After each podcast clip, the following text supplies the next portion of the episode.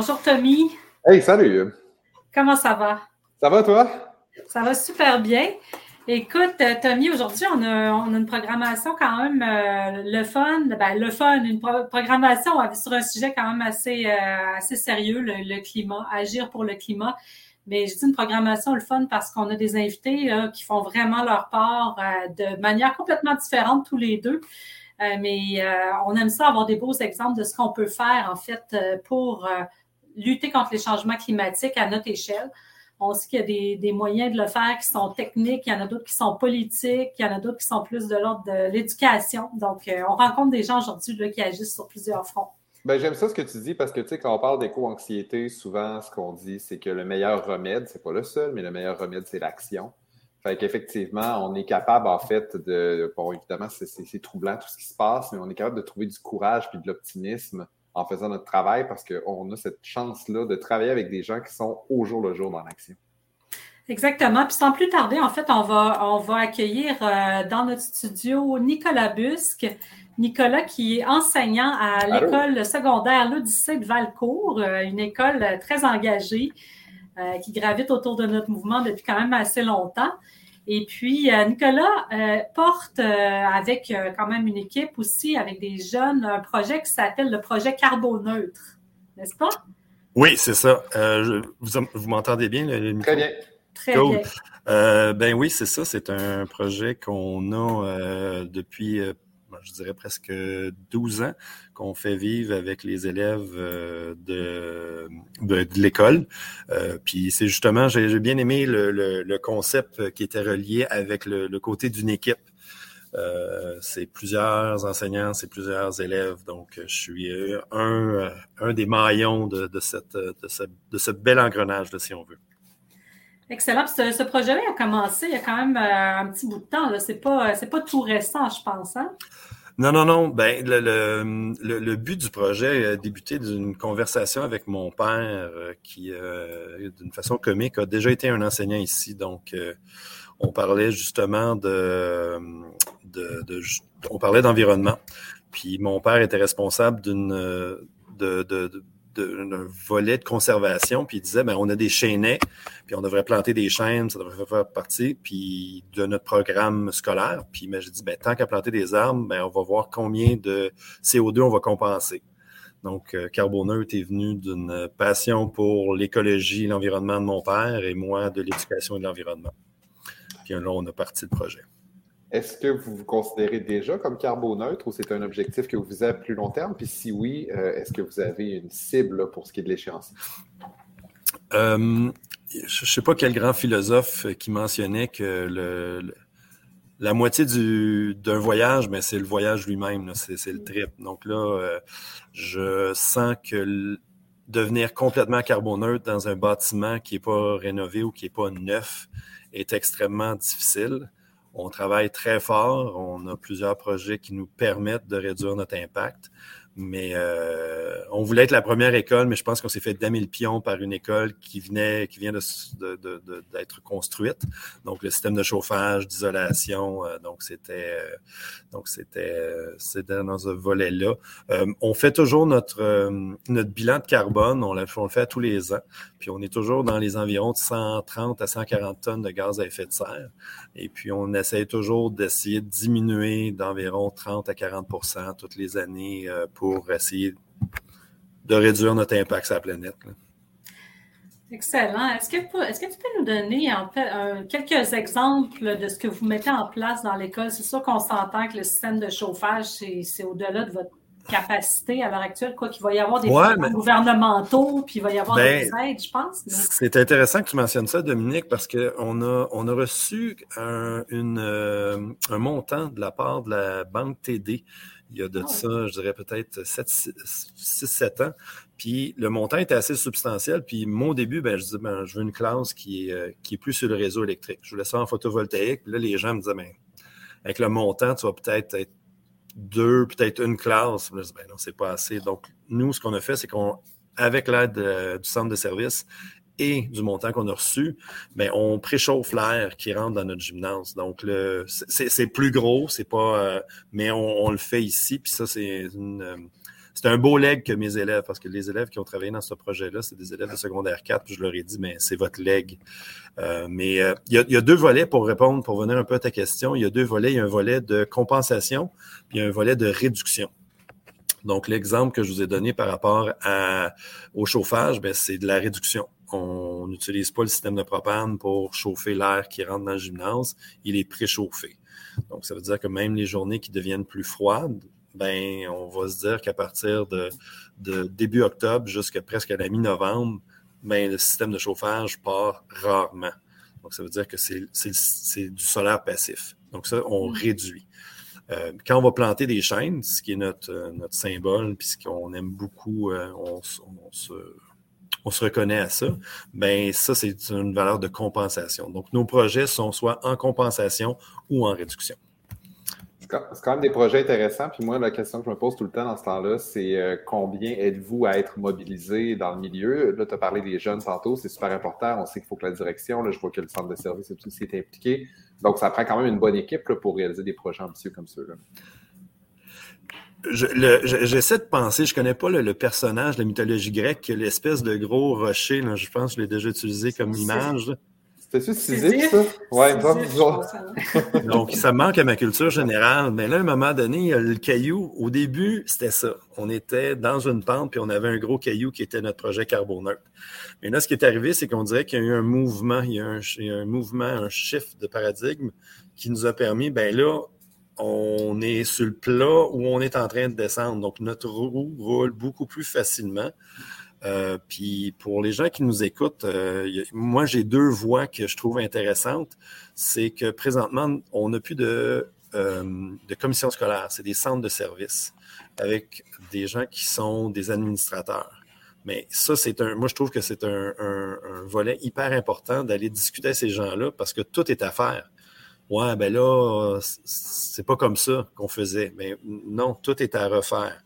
Euh, un des volets qui nous aide aussi beaucoup à l'école, c'est que nos orientations scolaires, euh, notre plan stratégique est basé sur la formation des co-citoyens. Donc, c'est une décision qu'on a prise comme équipe, puis qui gère le volet. Ça veut dire que quand tu viens à l'Odyssée, ben, c'est notre couleur, c'est comme ça qu'on fonctionne, puis ça fait partie, c'est à l'intérieur de notre cadre. Donc là, ça veut dire que si quelqu'un a une initiative qui veut présenter un environnement, ben, tout est là, ça, ça, ça va bien.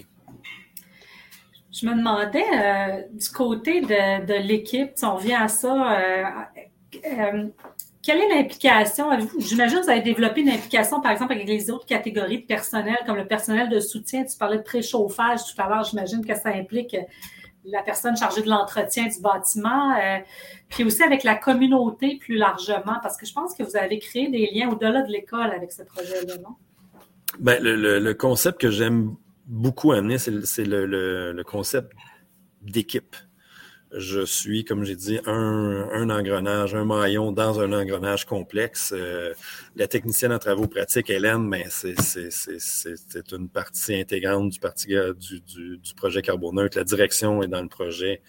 Euh, là, on a un, beau partenariat avec la ville de Valcourt aussi. Donc, ça veut dire qu'au début, les gens étaient tièdes, mais on commence à, à rouler notre boss, puis on commence à avoir des, euh, des, euh, des, prix, on commence à avoir une reconnaissance dans la province, puis c'est super intéressant.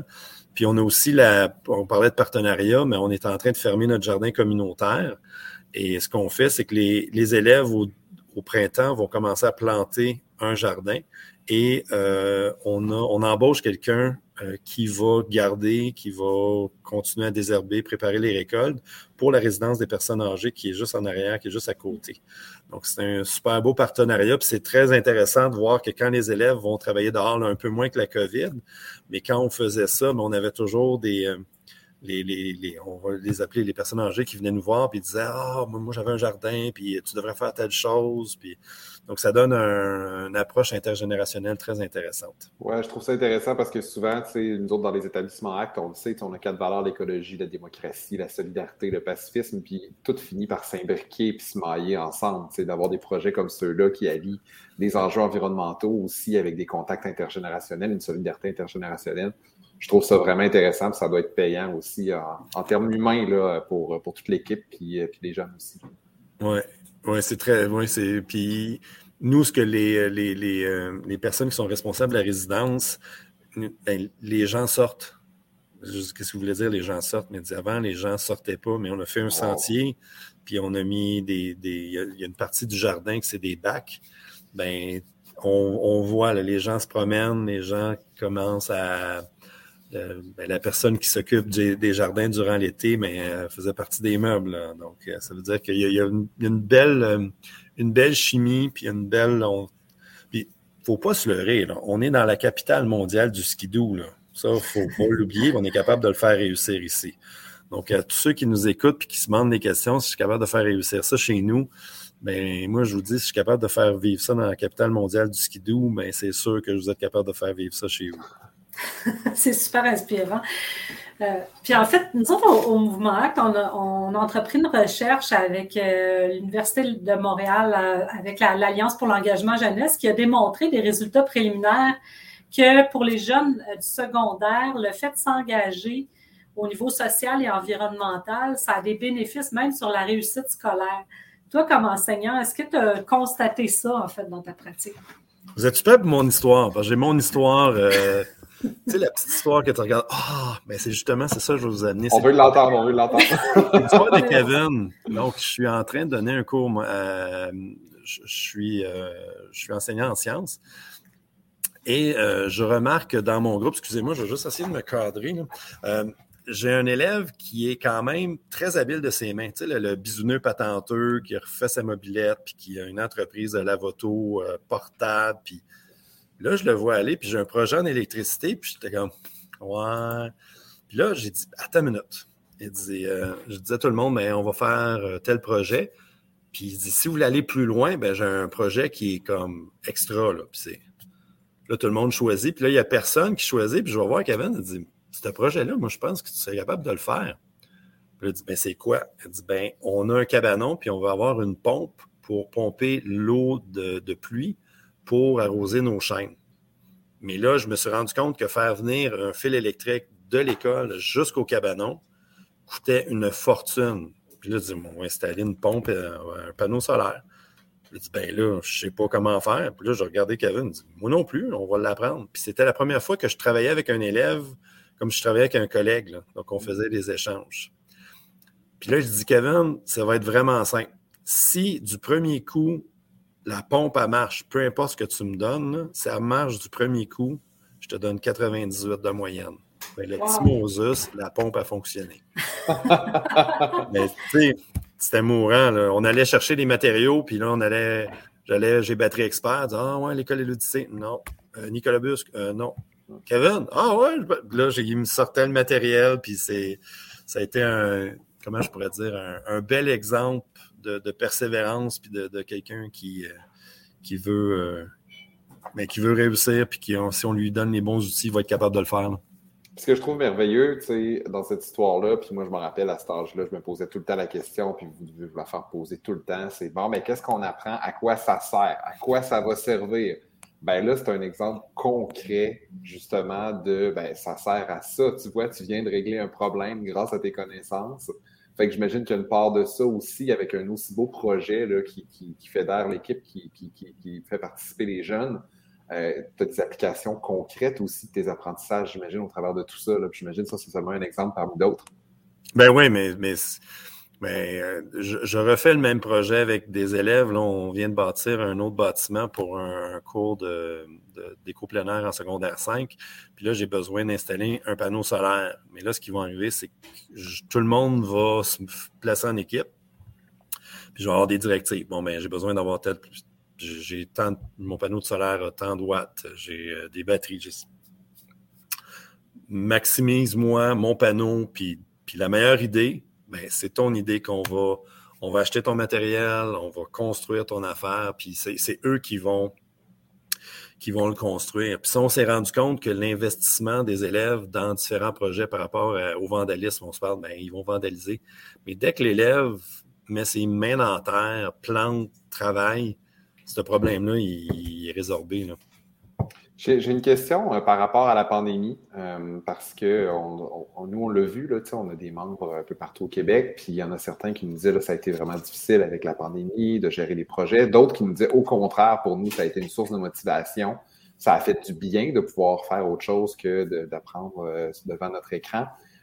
pour vous autres, comment vous avez passé au travers de ça avec des projets concrets comme ceux-là? Ça a été un obstacle ou au contraire, ça a été une source de motivation? Euh, je dirais plus obstacle. le, projet Carboneutre a ralenti beaucoup pendant la pandémie. Euh, j'amène souvent quand on, m'invite dans des choses comme ça, c'est de la folie. C'est un peu de folie, c'est fou de ce qu'on fait ici. Là. On compte pas les heures, puis c'est pas pour se comparer avec personne, mais il y a de la folie dans ce qu'on fait. Puis quand tu es seul devant ton écran, ben c'est dur d'être en mode de folie puis de dire Hey, on, j'avais une de mes directrices, euh, Julie Dubois, qui me disait T'es pas game. Donc, dès qu'on faisait ça, ben, on a fait un colloque sur un T'es pas game. Donc, c'est ça qu'on a besoin. Donc, moi, j'ai senti que durant notre, euh, notre COVID, le T'es pas game, il, il, résonnait pas aussi fort que on est en rencontre toute la gang, puis dire T'es pas game. Hmm. Ça m'amène une question un, petit peu plus personnelle, mais en fait, c'est ça que qui me brûlait les lèvres juste avant, c'est comment ça s'inscrit dans la tâche d'un prof, ça? comment ça s'inscrit au, contexte Je vais passer à une autre question. Tu créé un malaise, Dominique. Mon délégué syndical est juste à côté de moi. mais est-ce qu'il y a une certaine reconnaissance est-ce que ça peut se faire pendant tes heures de travail ou est-ce que c'est complètement du bénévolat? J'imagine que tu ne comptes pas tes heures à travers tout ça, mais comment tu arrives à concilier tout ça? C'est ma question. Euh, ben, pas juste personnellement. Tous ceux qui sont impliqués dans le projet ont une reconnaissance de temps qui va être annualisée dans notre tâche. Donc, ça, c'est déjà quelque chose, puis c'est un bon montant. Mais on est d'accord que le montant qu'on nous octroie, ben, par mi-octobre, je, je, bosse déjà. Mais moi, la, façon que je vais l'expliquer, donc, pour répondre à ta question, oui, euh, notre centre de service reconnaît le travail qu'on fait, le souligne, le met à notre tâche. Donc, ça veut dire qu'on on reconnaît le travail que je vais faire euh, à l'intérieur. Puis mes collègues, c'est la même chose, pas juste moi. Là. Donc, ça veut dire qu'on a un montant qui est déjà euh, qui est reconnu à la tâche. Excellent. Ben merci. On aurait aimé en discuter euh, beaucoup plus. Euh, d'ailleurs, j'avais justement des questions par rapport à qu'est-ce que tu nous conseillerais, euh, peut-être si, si, on voulait parler d'autres milieux qui ont envie de faire le même projet. Tu sais, Électricité zéro. C'est simple. Vous prenez une journée, pas d'électricité. Nous autres, c'est tellement imbriqué qu'on a eu une panne de courant, puis les gens pensaient que c'était une journée d'électricité zéro. Wow! Donc, la seule personne qui a le droit d'utiliser son TNI, ça se peut, mais tu es capable en une journée, pas de portable, pas d'iPad, pas de pas d'ordi. Euh, on avait même la cafétéria qui fournissait des repas froids. On n'avait pas de repas chauds. Les micro-ondes étaient débranchés. Puis on était capable, dans une petite école de 250 élèves, on avait assez d'énergie économisée pour faire rouler un frigo pendant un an et demi. En guise de conclusion, ta recommandation pour une autre école qui aimerait se lancer dans un projet comme ça, c'est de commencer par une journée électricité zéro. Simple. Puis euh, c'est le fun. Puis on sort les chandelles. Non, c'est pas ça. C'est pas ça, eh ben, merci. Merci beaucoup d'avoir été avec nous. C'était super court, mais quand même, ça donne une bonne idée aux gens qui nous regardent, je pense, de de ce que vous faites, puis euh, ça va peut-être les espérer aussi. Il va falloir te réinviter, on n'a pas le choix. Là. Ah non, c'est ça.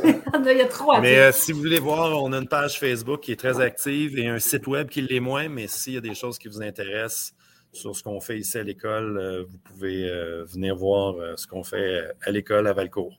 Oui, on va partager le lien dans les commentaires, sans faute. Merci. Parfait. Merci, à vous. Merci beaucoup. Bonne journée. Salut, bye. C'était vraiment inspirant, je trouve. Euh, moi, des conversations comme ça, j'en aurais vraiment longtemps euh, avec les, membres euh, aussi impliqués, en fait, qui font des projets fantastiques dans leurs écoles. Puis là, ben, Tommy, je te laisserai nous présenter nos prochains invités, Doreen et Antonin, qui sont que tu connais bien, que tu as vu il n'y a pas si longtemps. Ah oui, je les ai vus à Marche pour le climat. Euh, ben, en fait, euh, Doreen, on l'a déjà invitée à, l'émission ici, au balado. Bonjour, Doreen. Bonjour. Euh, elle est à FSEC, entre autres, à l'école Joseph-François Perrault à Québec. Et Antonin, qu'on connaît aussi, qui est super impliqué justement à la même école, qui a organisé, entre autres, une manifestation pour le climat devant l'Assemblée nationale juste avant les vacances d'été, co-organisée avec d'autres jeunes de son âge, puis que je vois souvent dans des événements militants engagés à Québec. Je le croise dans les rues, il se déplace aux mêmes manifestations que moi. Il était présent aussi à la manifestation pour le climat à Québec. Euh, euh, là, je suis perdu dans mon temps. C'était en fin de semaine. C'était vendredi. Je, je, suis comme un peu mêlé. Mais c'était tout récent. Fait que voilà, nos deux invités, deux personnes super engagées, chacun à leur niveau. Donc, euh, bienvenue. Ben oui, bienvenue. en fait, on voulait vraiment vous, vous inviter parce qu'on parle de climat, puis bon, on vient de, parler avec Nicolas Busque des aspects vraiment plus techniques de l'atteinte de la carboneutralité pour une école. C'était super intéressant. Je ne sais pas si vous en avez entendu un petit bout.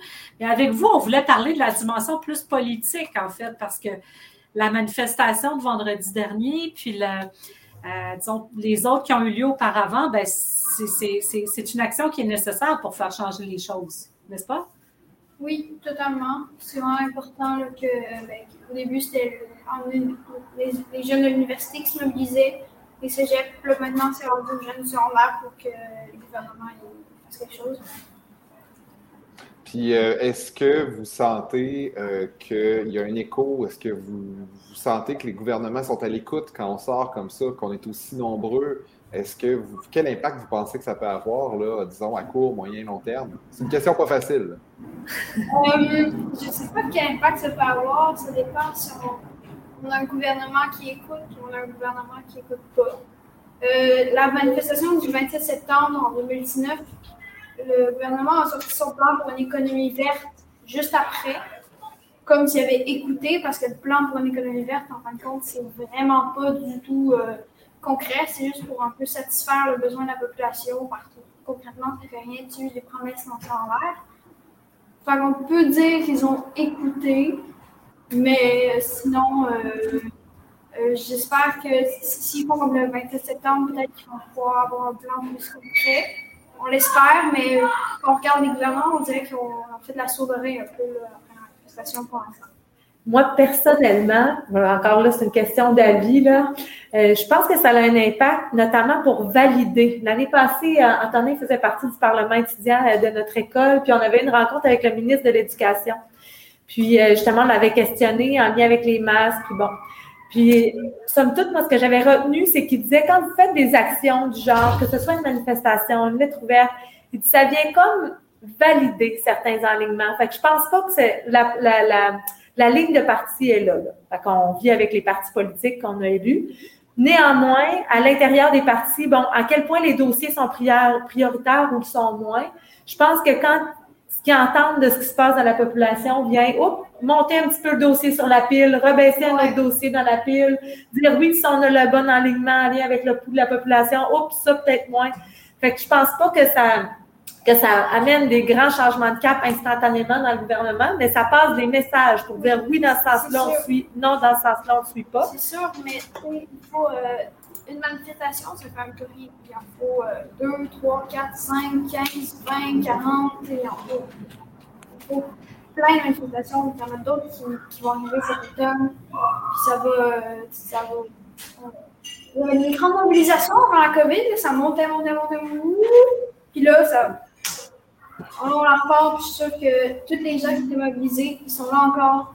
Euh, puis ça va partout, puis on, on a fait deux pas en arrière, mais là, on, on en fait un en avant, puis ça va continuer. Ben oui, c'est ça. C'est sûr qu'en 2019, 500 000 personnes dans les rues de Montréal, des dizaines de milliers d'autres ailleurs au Québec, c'était gênant de rien faire pour les gouvernements, on s'entend. Là, avec la COVID, veut, veut pas, euh, on a tous été pris de court, ça s'est essoufflé un petit peu, ça a été dur de mobiliser, même parfois impossible là, avec la, situation sanitaire. Donc, qu'est-ce là, la COP 26 s'en vient. C'est un moment charnière pour euh, faire bouger les choses pour le climat. C'est la mise en œuvre de, des engagements des, États pour la, pour réaliser les objectifs de l'accord de Paris. En même temps, le GIEC, le groupe d'experts intergouvernemental sur l'évolution du climat, vient de sortir un rapport qui nous dit qu'on s'en va pas en tout dans la bonne direction. Qu'est-ce que ça va prendre, selon vous, pour que les États comprennent, comprennent puis qu'ils bougent enfin? Ben, je sais pas, je le disais dans mon discours, ça va prendre combien de milliards de morts climatiques pour que les gouvernements se réveillent? Écoutez, on est un peu découragé à ce point-là, ça ne donne pas nécessairement de l'espoir. Parce qu'il y a un rapport du GIEC. Attention, la situation climatique s'alarme. Le gouvernement, ah euh, non. Euh, autre rapport du GIEC. On peut risquer genre des vies humaines. Autre rapport du GIEC. Si euh, vous faites rien, ça va être la fin de l'humanité. Autre rapport du GIEC.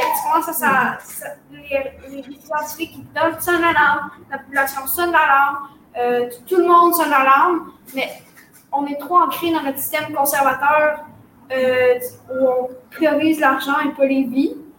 Et euh, ça, c'est un problème. Qu'est-ce que ça va prendre? On ne sait pas, mais on va, on va continuer à manifester. Puis je suis sûre que si, si, les gens sont de plus en plus mobilisés, ça peut vraiment faire un. Moi, je rejoins Antonin dans le sens que si les gens sont de plus en plus mobilisés, pour moi, les gouvernements, c'est pas une chose à l'extérieur de nous. C'est nous. C'est ce que nous, on choisit. C'est ce que nous, on fait. C'est donc, oui, la pression qui sent, mais c'est les comportements individuels qui en viennent à des comportements collectifs où tout ça jumelle ensemble. Fait que je pense que ça prend une population engagée. Puis ça, c'est à tous les niveaux de la société civile que ça se sent ou pas. Fait que moi, personnellement, je pense que ça, ça, passe beaucoup par une prise de conscience euh, de, de, chaque personne qui fait des changements individuels et collectifs dans chaque milieu où les gens euh, vivent, dorment, mangent pour amener un changement. Si la société euh, est comme, mettons, la trois quarts de la société va dans les rues, on va y arriver. Dans, dans l'histoire en général, il y a eu des révolutions puis ça a toujours marché quand le peuple y mettait. Ça a toujours marché. Donc, si, si, on est, si le monde est là, ça va marcher. Oui, puis souvent, euh, justement, quand on étudie un peu l'histoire, il y a une espèce de point de bascule où quand tu te retrouves avec un certain pourcentage de la population qui est réellement mobilisée, le changement arrive, puis tu n'as pas besoin que ça soit la majorité. Ça peut être 10, ça peut être 15, tout dépendant. 10-15% euh, de la population qui se mobilise réellement. Puis là, tout d'un coup, les choses finissent par bouger. Il y a un autre élément aussi que je trouve intéressant, je serais curieux d'avoir votre point de vue là-dessus. Je trouve que ces grandes manifestations-là sont aussi des moments peut-être de motivation pour des gens qui se mobilisent, qui travaillent dans le même sens, puis qui se retrouvent l'espace d'un après-midi, par exemple, tous au même endroit pour dire la même chose. Il y a des rencontres qui se font. Des fois, on va se réseauter avec d'autres jeunes, euh, dire on va travailler ensemble sur ce projet-là. C'est des beaux moments aussi, je pense, c'est des moments de solidarité qui sont fun. Il y a aussi cet aspect-là, je pense, là, qui est important, trouvez-vous? Oui, tu sais, euh, je disais, manifestation, on n'est pas, on s'en va obligé de le faire pour la survie de l'humanité. C'est fun aussi. C'est du bon monde dans ce milieu-là. C'est juste de l'amour. C'est vraiment, vraiment ça. je ne sais pas exactement c'est qui qui nous écoute, mais les manifestations, c'est aussi l'occasion de se rencontrer, commencer sa mobilisation, se rendre compte, euh, de, se rendre compte de ce qui arrive. Alors, je lance un appel à tout le monde. Le 4 octobre, à Québec, au kiosque Edwin Mélanger, c'est une séance de recrutement, de mobilisation. Euh, je vais être là, euh, plein de gens de la, coalition étudiante pour un virage environnemental, environnemental et social vont être là. C'est ceux qui ont organisé la manifestation. tout le monde puis c'est une super gang, donc j'invite les gens vraiment à, venir se mobiliser avec lui. Ben, l'appel est lancé, puis on va, on va s'assurer de le diffuser euh, dans les commentaires de la publication aussi, là, pour s'assurer qu'il y a un monde, euh, qu'un maximum de gens euh, en prennent connaissance, parce que je pense que c'est important de générer cette mobilisation-là. Vous avez raison. Puis vous avez dit quelque chose, je pense que c'est Doreen qui a dit quelque chose qui m'interpelle, en fait qu'on doit se mettre à agir un peu en se servant des leviers qui sont à notre disposition pour faire les changements qu'on peut faire sans nécessairement attendre après les gouvernements seulement, ce qui n'empêche pas qu'on doit continuer de faire pression sur les gouvernements. Ça m'amène à vous donner un scoop. En fait, euh, la CSQ euh, vient de prendre, euh, ben, en fait, le, conseil exécutif de la CSQ vient de, prendre position pour atteindre la carboneutralité de ses opérations avant 2030. Fait qu'on est assez contents. Euh, on va, ça veut dire beaucoup de travail pour Tommy et moi pour y arriver. On, faisait déjà des choses, il y a déjà des choses qui se faisaient à l'interne, mais maintenant on a une cible clair, ça veut dire qu'on va être obligé de se donner des dates limites pour atteindre certains les, objectifs d'État. Fait qu'on pense que c'est une bonne chose, puis on espère qu'un maximum d'organisations vont emboîter le pas pour réduire leur empreinte le plus possible. Ça commence à urger. Puis côté question, je me demandais, euh, en fait, Antonin euh, en particulier, euh, il y a énormément, je pense qu'on le voit beaucoup, là, beaucoup de personnes, et en particulier les jeunes, vivent de l'éco-anxiété. avec raison, hein, on serait fou de ne pas, de pas se sentir inquiet de la situation actuelle. Euh, est-ce que tu penses que le fait de se mobiliser pour changer les choses, ça peut être une façon aussi de, réduire sa propre éco-anxiété? Totalement. Euh, je vais prendre un exemple, le mien, par exemple. Euh, pendant la troisième vague, j'étais, je faisais de l'éco-anxiété, je faisais une crise d'anxiété à cause de ça, presque chaque soir. Je dormais presque pas, je, me faisais vraiment, vraiment mal. C'était vraiment difficile. Puis là, je regardais ce que je pouvais faire au niveau, est-ce que, tu sais, des actions que je pouvais faire. C'était comme je fais pas mal tout ce que je peux en tant qu'Antonin Gérard, 13 ans. Euh, qu'est-ce que je préfère? Là, je me dis, je vais aller manifester. Où, quand? Chaque semaine. Chaque semaine, encore aujourd'hui, euh, je vais manifester euh, devant l'Assemblée nationale à 5 h, jeudi, Assemblée nationale à 5 h. Donc, je vais faire un deuxième appel. pour ceux qui veulent venir se mobiliser, on est une super belle gang aussi. chaque jeudi à l'Assemblée nationale à 5 h. 5 h du soir, bien sûr ça. Et aussi, euh, aussi le 4 octobre, ça rentre aussi là-dedans. C'est juste d'organiser une manifestation. Moi, ça a été mon petit remède. Oui, je fais encore de l'éco-anxiété, mais je me dis, au moins j'essaie. Au moins, tu sais, je, je reste pas comme ça, les mains vides, puis je fais rien. Euh, oui, pour moi, ça a été un très, une très bonne manière de gérer mon éco-anxiété. Mais ça varie d'un cas à l'autre. On ne peut pas généraliser.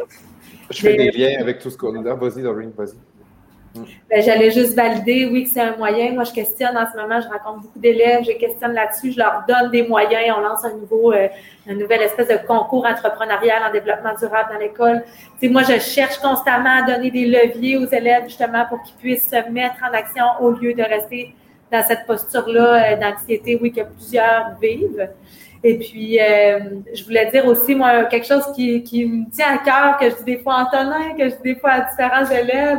Je viens valider avec eux aussi, est-ce que tu vas en nature, ne serait-ce qu'au parc? Est-ce que tu, est-ce que tu, tu sais, que tu, tu, contactes consciemment la nature assez fréquemment pour te faire du bien? Dors-tu bien? Manges-tu bien? Ça aussi, on est la nature, nous sommes la nature, alors prends soin de toi, t'en fais partie, tu sais. Pour, euh, pour, euh, pour bien aller, je trouve que c'est important aussi, puis ça fait partie de ça, là, aussi, pour pas partir dans une boucle d'éco-anxiété ou une boucle, tu sais, de, pour que ta santé mentale reste positive, d'aussi se servir de la nature sans rien, tu sais, de façon tout à fait positive, mais pour bien aller, là, puis pas développer des problèmes de santé mentale en lien avec ça. concrètement, des fois, moi, à un moment donné, j'ai entendu une réunion, j'avais rien à faire. Je suis allée au parc des Vrages, je vous ai quand pas le gazon. J'ai attendu là 45 minutes, je pense. Puis c'est comme un contact avec la nature, ça, ça apaise, j'étais relax. Puis c'est ça. J'apprends totalement ce que. Ça fait changement d'être sur son écran puis de regarder les mauvaises nouvelles qui défilent à chaque jour, de prendre un moment d'introspection puis de réellement comme apprécier ce qu'on a, parce que souvent l'éco-anxiété c'est aussi lié à la crainte du futur, mais il ne faut pas oublier qu'on est bien ancré dans le présent puis qu'il y, a plein de ressources autour de nous, autant la nature que les humains qui sont là pour nous soutenir je trouve ça intéressant parce que, tu sais, dans le fond, dans une courte discussion, on a été capable d'aborder autant justement les solutions individuelles pour se faire du bien, mais aussi collectives. Puis euh, le fait, Antonin, que tu répètes souvent que vous êtes une belle gang et que c'est le fun, je pense que c'est un élément important, tu l'importance de connecter avec des gens avec qui on partage des valeurs. C'est pas facile là, quand jour le jour, on est préoccupé par les enjeux environnementaux. J'ai vécu ça, puis vous avez sûrement vécu ça aussi, puis qu'on est entouré de gens qui nous remettent en question, puis qui nous disent des fois qu'on est alarmiste, euh, puis qui nous disent qu'on ne devrait pas s'en faire avec ça, ou qui nous incitent à consommer davantage. Il faut aussi s'entourer de gens qui, qui, ont les mêmes valeurs, qui nous encouragent dans ce qu'on fait, puis ça nous fait du bien, ça nous aide à nous mobiliser, là, puis c'est bon pour la santé mentale aussi. Ben, un gros merci Dorine et Antonin, vraiment, c'était merveilleux de vous avoir. Là. Je pense que on, souhaite mobiliser nous aussi, puis de voir des exemples de personnes qui se mobilisent euh, de cette façon-là, de manière aussi efficace, puis qui arrivent à rassembler beaucoup de gens autour de leurs actions. C'est, euh, je trouve ça super inspirant. Puis on va vous réinviter, vous aussi, ça c'est sûr.